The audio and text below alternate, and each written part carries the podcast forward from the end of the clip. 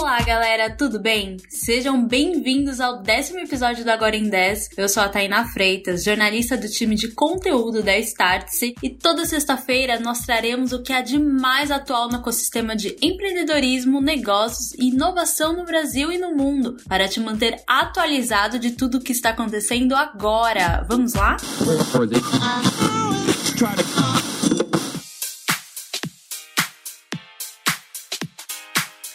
décimo episódio do Agora em 10, nós falaremos sobre as 10 marcas mais influentes do Brasil em 2020. O ranking é da empresa de pesquisa e inteligência Ipsos, que avaliou mais de 108 marcas. Eu vou dar um spoiler do primeiro lugar. A marca se mantém nessa posição desde 2016. Mas antes de falar sobre essa lista, você deve estar se perguntando: como funciona a avaliação das marcas mais influentes? Quem explica é Ana Hashizumi, diretora de acompanhamento de saúde de marcas na Ipsos Brasil.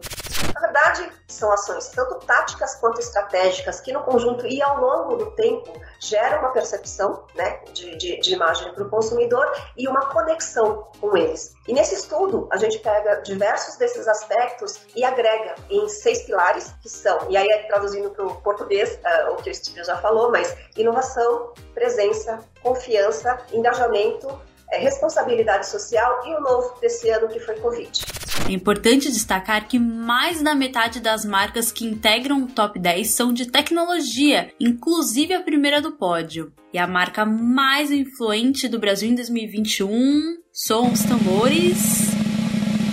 Foi o Google. Obrigada. A companhia se destacou entre os brasileiros pela inovação, confiança, presença e responsabilidade social. A empresa americana criou plataformas para entendimento de informações sobre a Covid-19 e passou a estar ainda mais presente na vida dos brasileiros através do Hangouts, sua ferramenta de videoconferências. Já em segundo lugar ficou o YouTube, uma marca que pertence ao Google. A plataforma se destacou pela inovação e presença, e as buscas por vídeos na rede aumentaram 123% em 2020. Já em terceiro lugar, temos uma empresa sul-coreana, a Samsung. A companhia teve um equilíbrio entre inovação, confiança e presença pela visão do público e se destacou pelos serviços de mobile, os smartphones e casa inteligente. Já no quarto lugar, temos outra empresa de tecnologia, a Microsoft.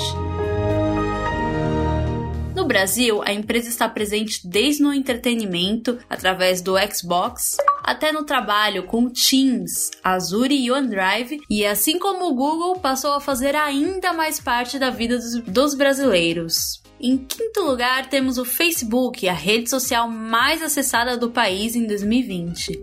A companhia foi reconhecida pela responsabilidade social devido às campanhas anti-fake news e contra discurso de ódio. Já o sexto, sétimo e oitavo lugar não são de empresas de tecnologia, e algumas delas são bem surpreendentes. A Colgate ficou na sexta posição devido a um maior destaque na higiene em todo o país e também por oferecer produtos básicos que fazem parte da vida de todos, ficando com um índice de 35% em presença. A companhia foi seguida pela Nestlé, que em 2021 está completando 100 anos no Brasil. Assim como a Colgate, a marca foi reconhecida pela presença, atingindo um público infantil até o mais sênior. Já em oitavo lugar, temos a única marca brasileira no ranking, o Boticário. A companhia se destacou pela sua responsabilidade social e inovação, uma vez que vem fortalecendo sua vertical de e-commerce desde o ano passado, quando teve início a pandemia. O e-commerce também tem vez na nona posição do ranking, em que temos o Mercado Livre, empresa argentina e o maior marketplace da América Latina. Em décimo lugar, temos a Mastercard. A empresa foi enxergada com bons olhos pelos consumidores devido à tecnologia de NFC,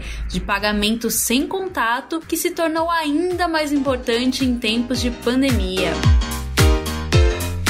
Queremos saber de você. Você concorda com esse ranking? Quais marcas fizeram parte da sua vida em 2020? Nos conta no e-mail tainarobstarts.com. E por aqui é impossível não notar o papel das grandes empresas de tecnologia caminhando junto de outras grandes empresas tradicionais. E elas todas foram reconhecidas pela inovação. Demais, né?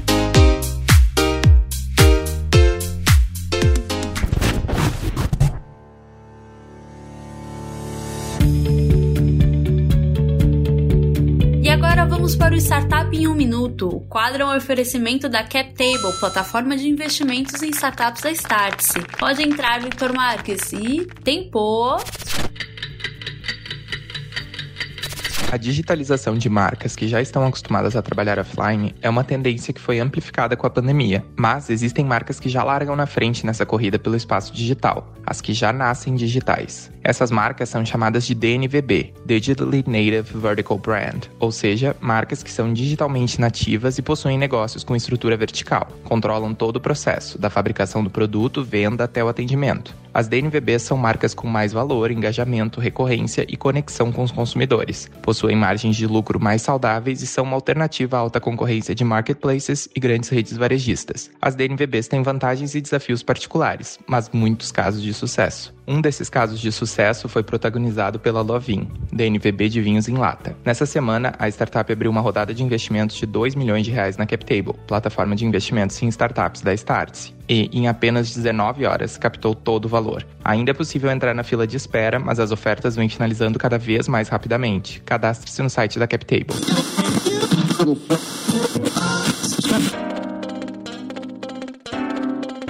Então vamos o que está acontecendo agora na Startse. Nessa semana, os alunos do Master Program, nosso programa para executivos e CEOs, tiveram uma super aula com Pascal Finetti. Ele, ele é cofundador da consultoria Be Radical. Um dos destaques da aula foi a seguinte frase: Editor, solta a voz do Google aí, por favor. A disrupção não vai acontecer porque o seu produto é melhor vai acontecer porque você traz para o mercado algo diferente e inovador. E agora vamos deixar alguns segundos para sua reflexão.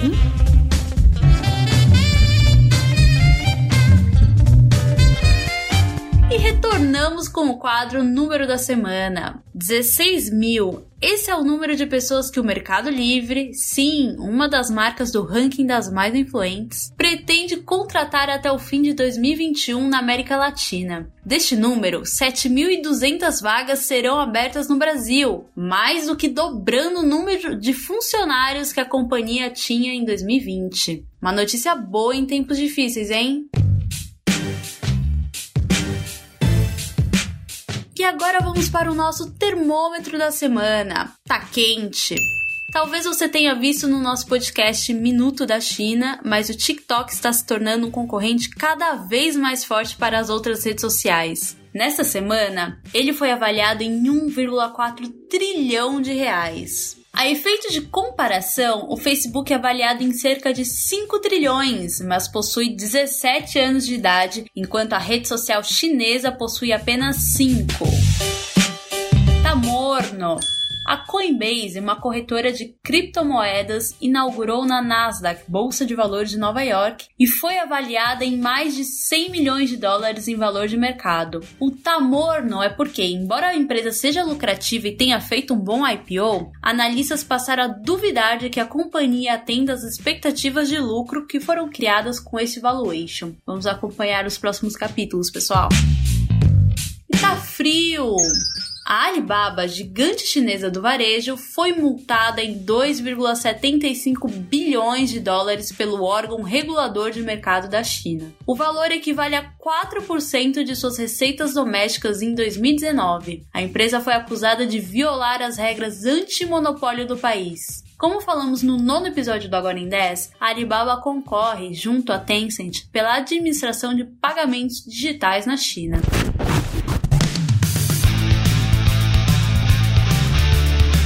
Este foi o décimo episódio do Agora em 10, uma produção Startse que vai ao ar toda sexta-feira às 11 horas da manhã. A apresentação é minha, Tainá Freitas, com roteiro de Tainá Freitas, Alberto Cataldi, Sabrina Bezerra e Victor Marques. Até mais!